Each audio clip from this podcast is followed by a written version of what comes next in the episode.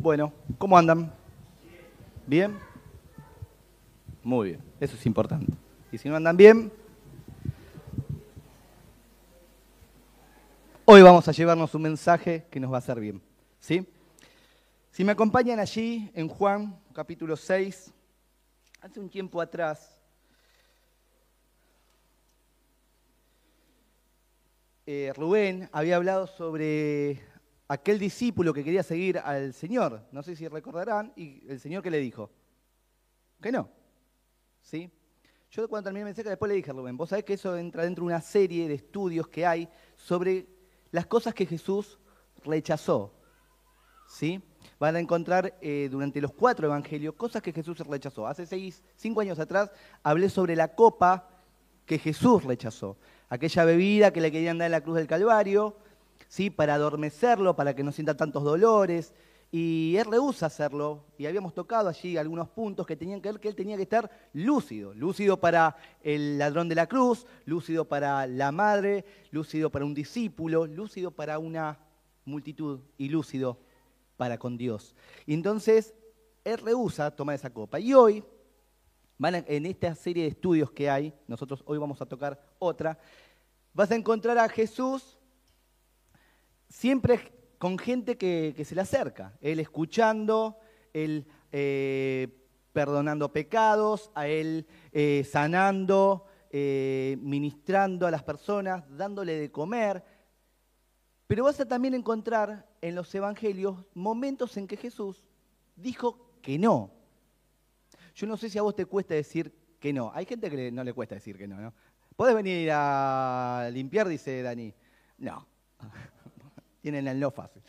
Y hay otros que no, que les cuesta decir que no. Entonces dicen todo que sí. ¿Y podés sostener esto? Sí. Y esto sí. Y con la pierna, no. Y entonces no podés. Decir no es importante, pero tiene sus razones saber decir que no. Y vas a encontrar allí entonces a, un Jesús que va a buscar a un, Bartimeo, ¿sí? Eh, en un rincón olvidado de la vida, ¿no? Bartimeo, a un saqueo que está en un árbol, ¿no? En un pozo va a buscar a la mujer samaritana, pero de repente vemos a un Jesús diciendo no y haciendo cosas que no está dispuesto a hacer. Y la que hoy vamos a, estar tocando es el rechazo de Jesús a una corona, ahí como dice, la corona que rehusó llevar. Y vamos a encontrar en, en Juan 6, allí, un pasaje muy importante, te voy a, pedir, voy a pedir a los de multimedia sí que me acompañen con los versículos, vamos a ir salteando los versículos, pero es importante que leamos el pasaje, ¿sí? Así que voy a tratar de que, y tratemos de estar atentos, ¿sí? A lo que va a ir mostrándonos el pasaje. De ahí vamos a sacar enseñanzas bíblicas importantísimas y Dios quiera que te puedas ir de este lugar entendiendo cosas importantes que trascienden a nuestra vida. ¿Sí? Eh, que esta semana sea una semana en la que Dios y puedas ver a Dios en tu vida. Así que acompáñame ahí. Sal, eh, Juan capítulo 6, verso 1. Vamos a encontrar la alimentación ¿sí? de los 5.000. Y dice así. Después de, de esto Jesús fue al otro lado del mar de Galilea, el de Tiberias, y le seguía gran multitud porque veían, ¿qué dice? Las señales que hacían los enfermos. Versículo 5. Cuando alzó Jesús los ojos y vio que había venido a él gran multitud, Jesús le dice a Felipe, ¿de dónde vamos a comprar pan para que coman estos? Jesús le dice a Felipe, ¿de dónde vamos a comprar pan para que coman estos? Pero el verso 6 va a decir, pero esto lo decía para probarle, porque él, Jesús, sabía lo que iba a hacer. Y allí vas a encontrar la alimentación de los 5.000. ¿Saben? Es el único milagro que aparece en los cuatro evangelios. ¿sí? Después están repartidos los otros milagros, pero en este aparece en los cuatro evangelios. Versículo 12. Y cuando se hubieron saciado, que comieron bien, dijo a sus discípulos, recojan los pedazos que sobraron para que no se pierda nada. Y lo que recogen son 12 cestas. Versículo 14, aquellos hombres entonces, la gran multitud, viendo la señal que Jesús había hecho, dijeron, este verdaderamente es el profeta que había de venir. Verso 15. Pero entendiendo Jesús que iban a venir a apoderarse de él y hacerle rey, volvió a retirarse del monte. Claro, vieron a Jesús, nos alimentó, vamos a apoderarnos de él, esa palabra es muy significativa, para hacerlo rey. Si a mí alguien me da de comer y sobra comida para mañana, ¿sabe cómo te rey, no? Versículo 16. Al anochecer descendieron sus discípulos al mar y entrando en una barca iban cruzando el mar de Capernaum. Estaba ya oscuro y Jesús no había venido a ellos. Habían salido ellos solos y Jesús, recuerdan, se había retirado en el, versículo 15. Y el 18 dice, y se levantó el mar en gran tempestad, un viento que soplaba. Y el, y el 19, cuando habían remado como 25 o 30 estadios, vinieron, vieron a Jesús que andaba sobre el mar y se acercaba a qué? A la barca y tuvieron miedo. Claro, yo también tendría miedo, ¿cómo no? Estoy en medio de una tormenta en una barca y veo a alguien que viene caminando por las aguas. Si tenés una escopeta, le das. Pero Jesús le dice, no teman, soy yo. Verso 22. El día siguiente la gente estaba al otro lado del mar y vio que había allí nada más que una barca. ¿Cuál era? La barca que habían subido los discípulos ellos habían visto que Jesús no había subido. Así que lo estaban buscando. ¿Quién los estaban buscando? La multitud que había sido alimentada. Verso 25, y hallando, eh, hallándole a Jesús al otro lado del mar, le dijeron, Rabí, ¿cuándo llegaste? Maestro, ¿cuándo llegaste acá? Respondió Jesús y les dijo, de cierto, de cierto les digo que me buscan no porque habéis visto las señales, ¿se acuerdan las del versículo 2? Sino porque comieron, porque les di de comer y se saciaron. Verso 27, trabajar no por la comida que perece, sino por la comida que a vida eterna permanece, la cual el Hijo del Hombre os dará, porque éste señaló, de vuelta la palabra señal allí, Dios el Padre. Entonces le dijeron, ¿qué debemos hacer para poner en práctica la obra de Dios? Y responde Jesús y les dice, esta es la obra de Dios, que crean en mí al que el Padre envió. Y fíjate ahora lo que dice el versículo 30. Le dijeron entonces, ¿qué señal pues? Estábamos hablando de señal, ¿no? Qué significativo, ¿no? Vieron la señal, fueron convidados, comieron, vieron la señal. Es más, el versículo dice que habían visto la señal de que él curaba a los enfermos. Veían la señal. Pero ahora le preguntan, ¿qué señal pues haces tú para que veamos y te creamos? ¿qué obras haces? Verso 35, y ya vamos terminando el pasaje. Jesús le dijo, yo soy el pan de vida, el que a mí viene nunca tendrá hambre, y el que a mí, el que a cree no tendrá sed jamás. Verso 36 dice, mas os he dicho que aunque me han visto, no van a creer. Y terminamos con este último versículo, verso 66 del capítulo 6. Desde entonces muchos de sus discípulos volvieron atrás y ya no andaban con Jesús. Es fabuloso, ¿no? Ver cómo actuamos, ver señales de parte de Dios, pero después encontrarnos en alguna complicación de que no estamos dispuestos a seguirlo. Así que si tuviésemos que empezar vamos a explicar específicamente de qué habla el libro de Juan. Juan es un libro que fue hecho para creer. Todo se trata sobre creer. O crees o no crees. ¿Sí? Después vas a encontrar que en Juan más de 90 veces habla sobre la fe, sobre la confianza. Y Juan después va a estar armando de una manera muy teológica, hablar sobre la persona de Cristo. Entonces va a mostrar a, Cristo como el verbo, a Jesús como el verbo, a, Jesús como el rey, eh, vas a ver a, Jesús como el Hijo de Dios. Y lo va a ir mostrando. Y vas a encontrar que en Juan vas a ver una relación de lo que Él es y lo que debemos hacer de acuerdo a lo que Él es. Creer. De esto se trata, creer o no creer. Y vos me vas a decir, si estoy sentado acá, este mensaje no es para mí, porque yo creo. Ahora la pregunta es si estamos creyendo de la forma que Él pide que creamos. Así que vamos a encontrar esas dos señales, una que es pública, ¿sí? la alimentación de los 5.000, y la otra que es una privada. ¿Cuál fue la privada? La que se les dio a los discípulos. La del mar. Esa estaban los, los discípulos nada más. Y vas a ver que estas dos, tanto la señal pública como la privada, están en relación directa de mostrar que todo lo que Él hace nos muestra lo que Él es. Nos muestra lo que Él es. Así que allí en el versículo después 14 y 15 vas a encontrar que ellos se quieren apoderar ¿sí? de Jesús para hacerlo rey. Saben que la palabra ahí, apoderar, es que lo querían obligar. Lo querían obligar a que él fuese rey. Ahora, Juan va a mostrar tres crisis. ¿sí? Una la vas a encontrar en el capítulo 6, ¿sí? cuando eh, lo abandonan a Jesús, dice ya muchos de ellos ya no lo seguían. La otra vas a encontrar en el capítulo 12, cuando le dejan de creer, en la entrada triunfal, ¿sí?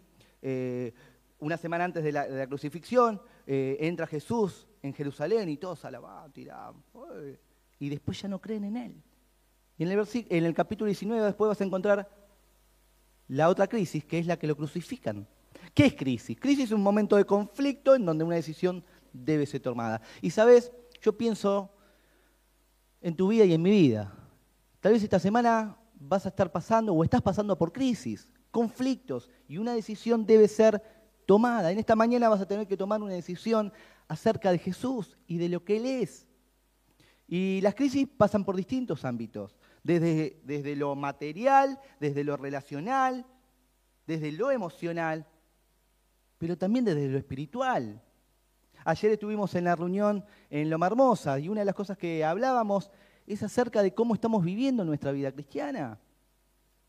Sentimos adentro que esa, incomodidad santa de que no estamos al, pie, del, al pie del cañón. Crisis. Y fíjate algo muy, muy impresionante. Fíjate que estas tres crisis, la que dijimos en capítulo 6, la 12 y la 19, todas tienen que ver con una relación que hay en Jesús siendo rey. Y fíjate, dice, el capítulo 6, querían hacerlo rey. Y luego que hicieron, lo abandonaron. En el capítulo 12 lo aclamaron como rey. Y luego que hicieron, lo rechazaron. En el capítulo 19 dijeron, no tenemos más rey que César. Ahora, fíjate este grupo, que se asemeja a nosotros. Jesús es el camino, pero no estamos dispuestos a seguirlo. Jesús es la verdad, pero no estamos dispuestos a creerle. Jesús es la vida, pero lo mataron. Es impresionante, ¿no? Yo recuerdo un coro, hoy cantamos el último coro, fue Él es el Rey exaltado, ¿no? En su majestad. Yo recuerdo un coro cuando era chiquito, algunos de los que están, son más viejitos, recordarán, eh, Él es mi Rey.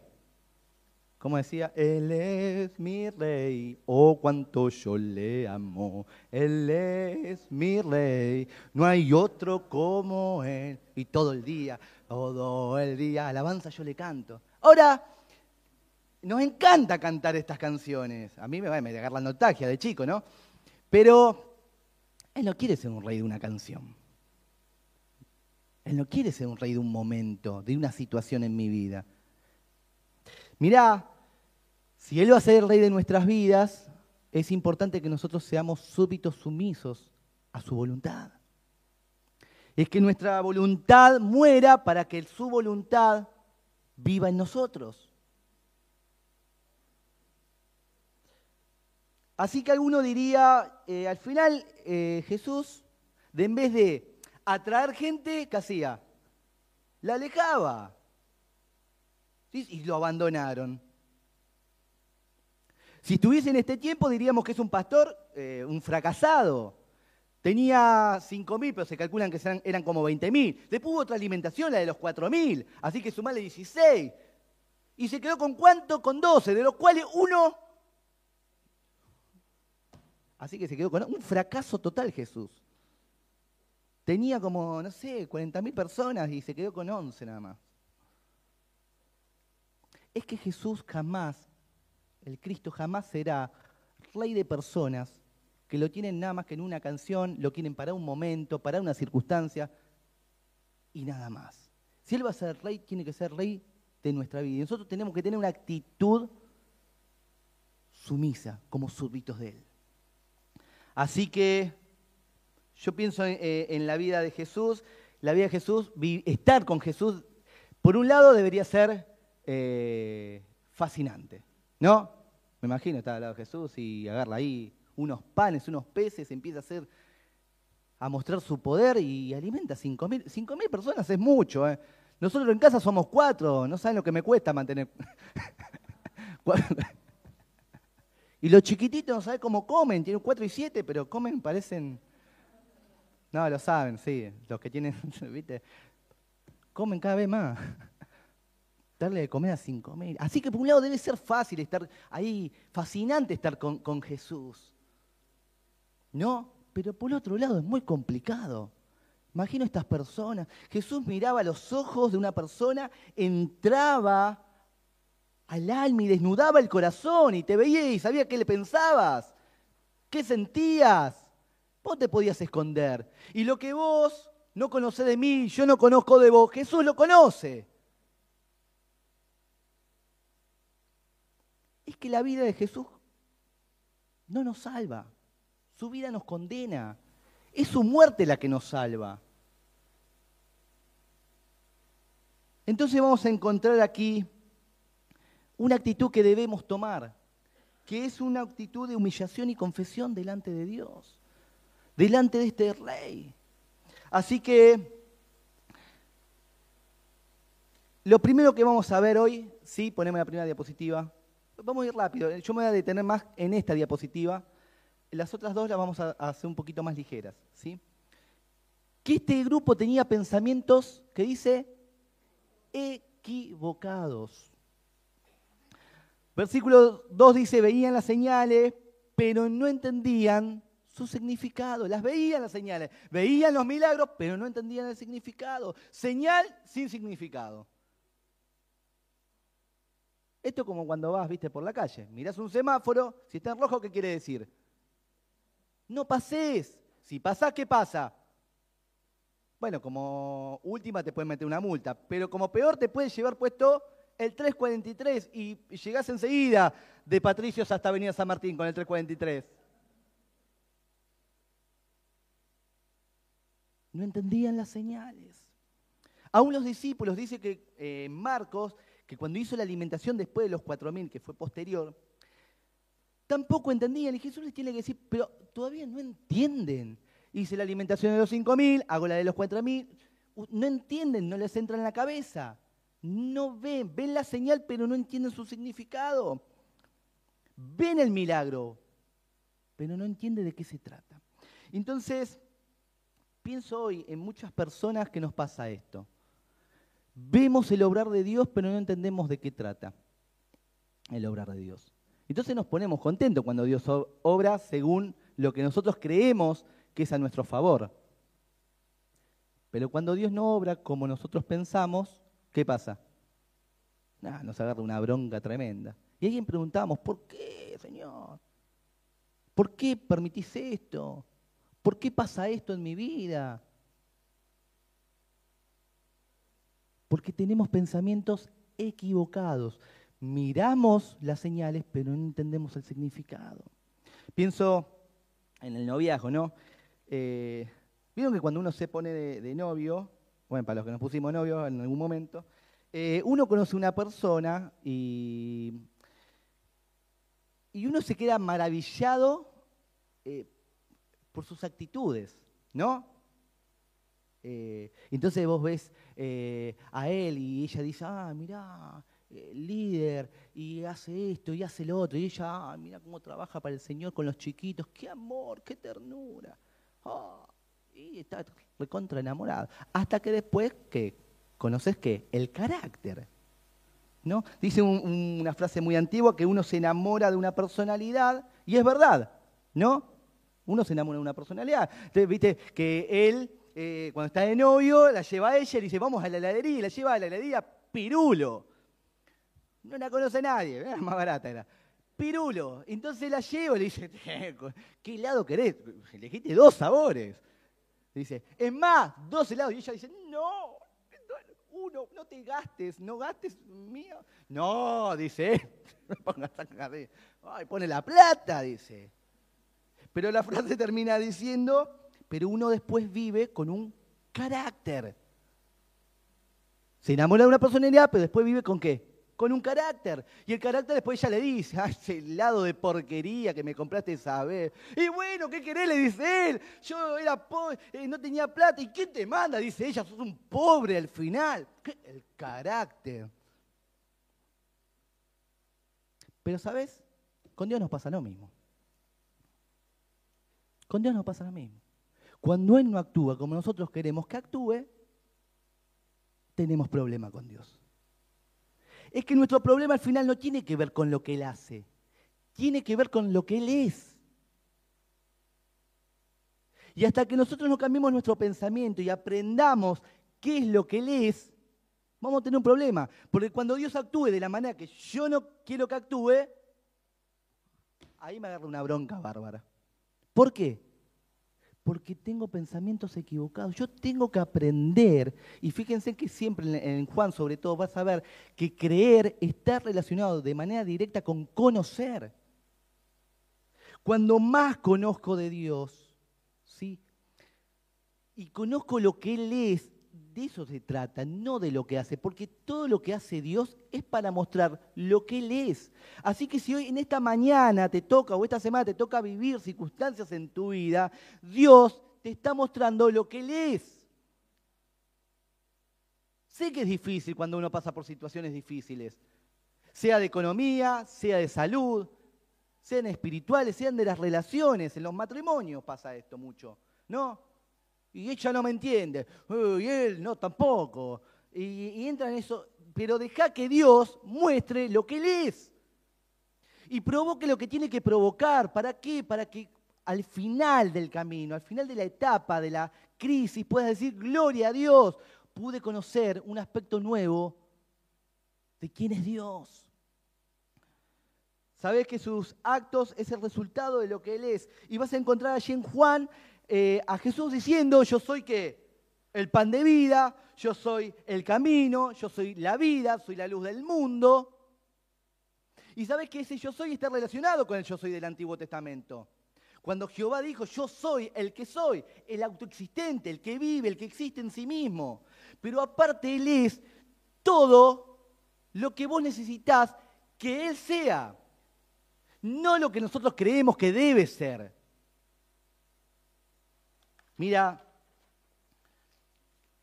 si en esta semana vos te estás encontrando perdido, Él es el camino. Si no sabes qué hacer, si, decisiones que tenés que tomar y no sabes qué hacer, Él es la verdad. Qué lindo, ¿no? Él es. Si estás, que te sentís en tinieblas, que decís, bueno, estoy pudiendo, estoy, siento oscuridad, Él es la luz si te sentís desfallecido, Él es la vida.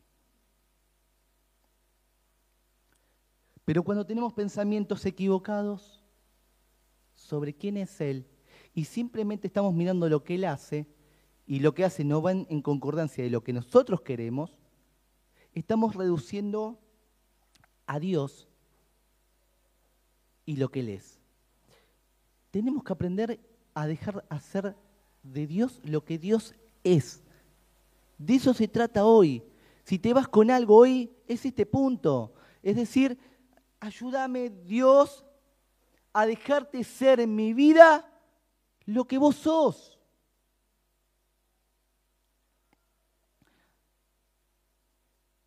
Pienso en que muchas veces nosotros creemos que, Dios de alguna manera es como, como y lo digo con mucho respeto esto, ¿eh? Como el genio de la lámpara, ¿no? Y entonces cuando necesitamos sacamos ahí y le pedimos los deseos. Entonces pasamos a ser como niños caprichosos. No sé si te pasó alguna vez, ¿no? Ir a un supermercado y ver a un niño chiquito con su mamá y el niñito así que no fue disciplinado y acomodado en su momento y lo ve ahí caprichoso, tira la leche, y empieza así a gritar, revolea todo, y vos decís, mmm, le quisiera dar un cariño en la cabeza, un amor. Pero así somos con Dios, caprichosos. Quiero, quiero, quiero, quiero. Y Señor, ¿por qué se hace así? ¿Por qué no? Si yo voy a la iglesia todos los domingos, llevo mi Biblia.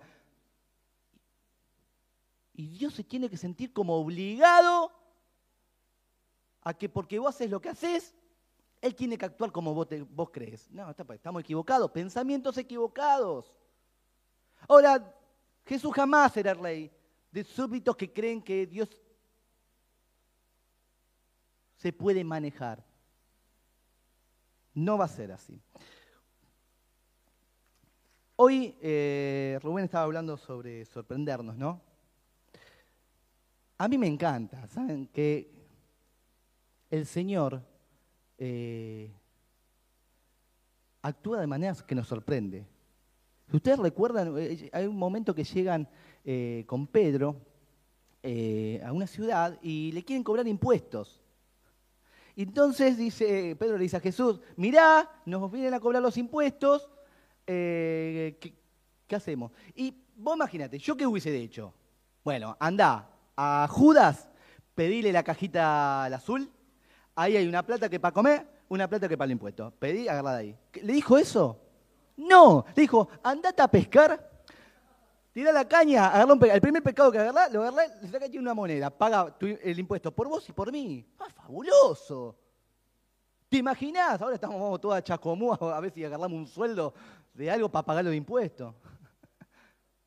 Sería fabuloso, ¿no? Mira, cuento una historia eh, que es verídica. Eh, Roberto eh, Bruce fue uno de, los, grandes reformadores de mm, Escocia. Y él dice que era perseguido, es fabulosa esta historia. Dice que era perseguido, sus perseguidores lo estaban ahí persiguiendo y él, yendo más adelante, encuentra una cueva. Y dice, bueno, me voy a esconder acá. Ya no había mucho más para esconderse. Se esconde ahí. Y automáticamente cuando él se esconde y se queda así escondidito, ve que una araña, eh, esto es verídico, no que lo estoy inventando, esto es así, cuenta las memorias de, de Bruce ve que una araña empieza a entretejer una tela araña. La tela. Entonces llegan estos que los venían persiguiendo y dice, fíjate, debe estar en la cueva. Así que el otro se agacha para mirar en la cueva y se levanta y le dice a su compañero, no, no está acá. ¿Y cómo sabes si no entraste? No, pero hay una tela araña. Si hubiese entrado, la hubiese roto. Roberto Bruce dice esta frase, Dios, te doy gracias porque en, una pequeña araña hiciste un lugar de refugio para mí. En esta mañana, en esta semana, Dios te quiere sorprender. Yo no sé, no conozco a todos y no sé las situaciones por las que estás viviendo, pero Dios te quiere sorprender. Pero hay que cambiar los pensamientos que tenemos equivocados y empezar a mirar la señal y lo que hay detrás de la señal, que es quién es Él. No te quedes con lo que hace. Todas las cosas nos ayudan a bien, porque muestran que el amor de Dios, muestran su misericordia, muestran su justicia, muestran su santidad. Todo lo que Él hace, lo hace para nuestro bien. Y para que nosotros podamos llegar a un momento y decir, gloria a Dios, por quien vos sos. Lo segundo, pensamientos equivocados. Este lo pasamos bastante rápido. Pero fíjate que dicen el versículo 12 que ellos se habían saciado. Ellos querían satisfacción sin santificación. ¿Cuál es el versículo que pusiste eh, atrás eh, por la limpieza? ¿Te acordás? Hace unos años atrás. La santidad conviene. Bueno, pero tenía que lo habías puesto en relación a la limpieza. Y yo cada vez que iba atrás, vos ibas y si ibas a dejar el vaso ahí tirado, eh, dije, no, mejor lo lavo porque... Satisfacción sin santificación. Queremos que Dios obre, pero nosotros no queremos hacer nada. Queremos ser saciados, pero no queremos seguir al Rey de Reyes y Señores Señores. Pero el domingo venimos y le cantamos. Rey de Reyes, qué lindo, sí. Rey de mi corazón, bárbaro. Pero en la semana yo quiero manejarme como yo quiero. Motivaciones equivocadas. Eran egoístas. Dice Santiago 4 del 2 del 3. Ustedes no reciben. ¿Por qué no piden? O sea, pedir está bien. Claro que está bien. Pero no reciben. Y después dice el versículo. ¿Por qué no reciben? Ustedes piden y no reciben. ¿Por qué? Porque piden mal. Piden para gastar en sus propios deleites. Somos caprichosos y tenemos que reconocer que somos caprichosos. Pensamientos equivocados, tenemos motivaciones equivocadas y con esto terminamos.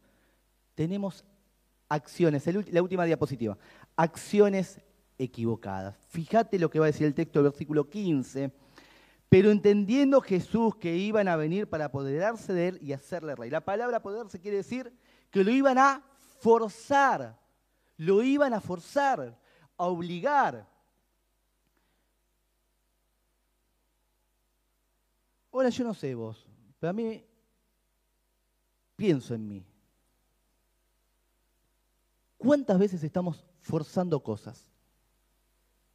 Vamos por la vida forzando situaciones. Vamos en la vida forzando los tiempos. Cuando viste te dicen, no es el tiempo. Y escuchaste consejo de uno, de otro, no es el tiempo para tal o cual cosa. Pero yo y fuerzo las cosas, las voy forzando y fuerzo, tiempo, situaciones, fuerzo a las personas a que hagan lo que yo quiero, porque no estoy dispuesto a eh, a que Jesús gobierne mi vida. Y entonces voy forzando y quiero forzar a Dios también. Ahora Dios jamás, Jesús jamás, va a ser rey de personas que no están dispuestas a vivir bajo su voluntad y soberanía. Mira, tenemos pensamientos equivocados, tenemos motivaciones equivocadas y tenemos acciones, actitudes equivocadas. Juan 6.6 dice esto, y con esto ya vamos a finalizar. Le voy a ir pidiendo ya a los músicos, vamos a cantar una canción, una última canción. Dice Juan 6.6. Pero esto decía para probarle. ¿Se acuerdan?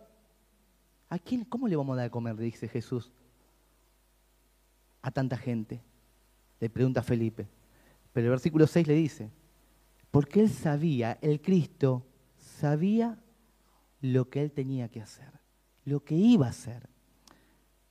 Ahora yo quiero que te lleves en esta mañana esto. Él sabe lo que tiene que hacer en tu vida. Él sabe lo que tiene que hacer en mi vida.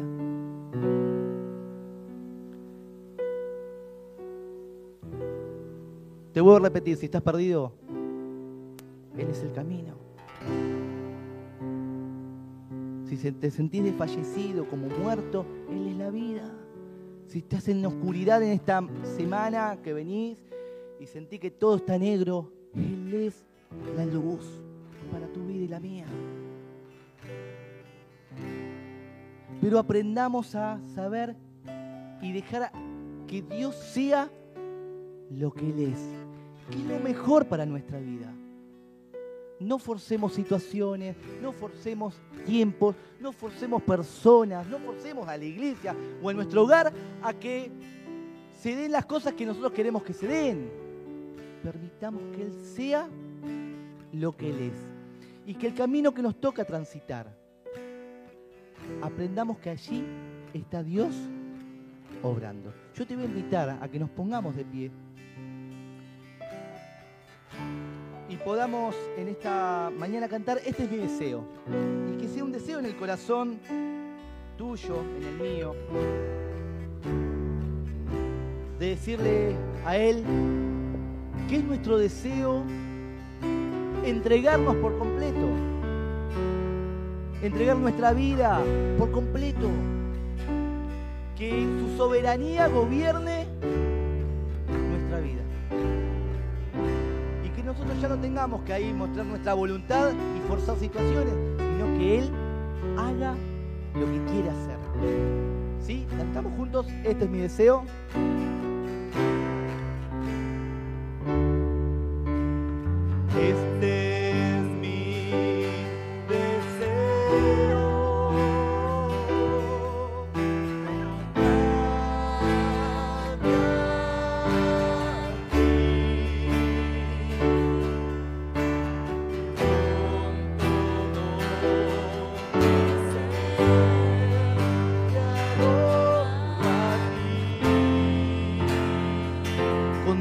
Todas mis fuerzas.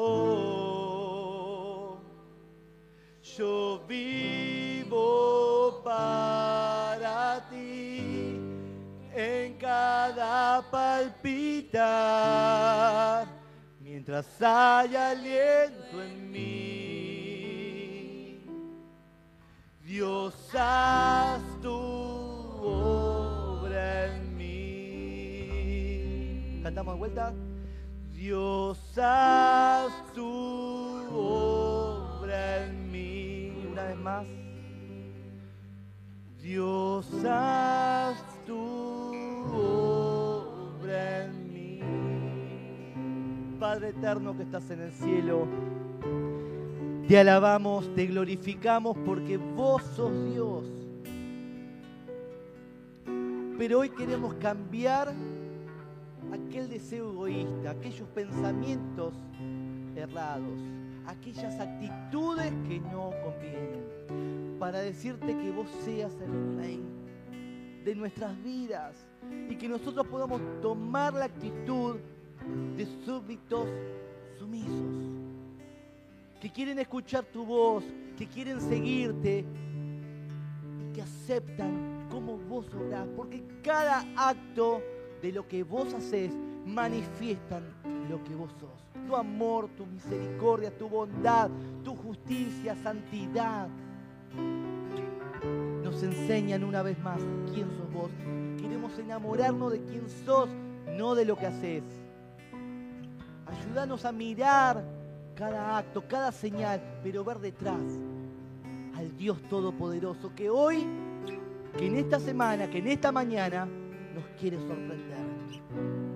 Dejamos nuestras vidas, como dice el coro, este es nuestro deseo, entregarnos por completo. En el nombre de Jesús. Amén.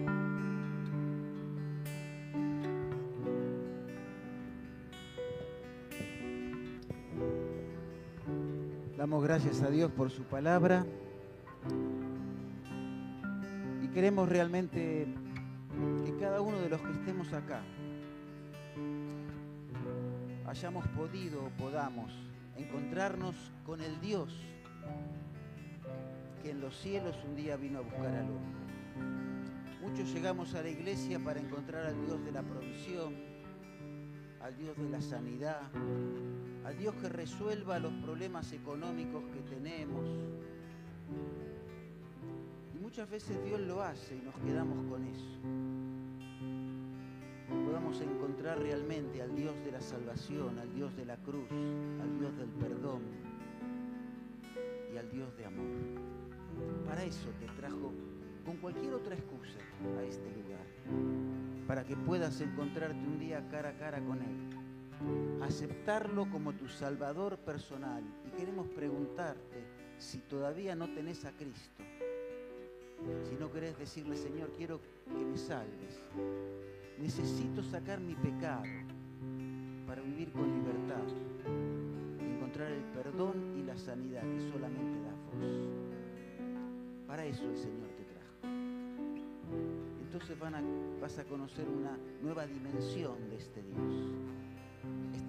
Poder, este Señor que vino a encontrarse con vos en esta mañana de domingo. Oramos para que esto sea una realidad.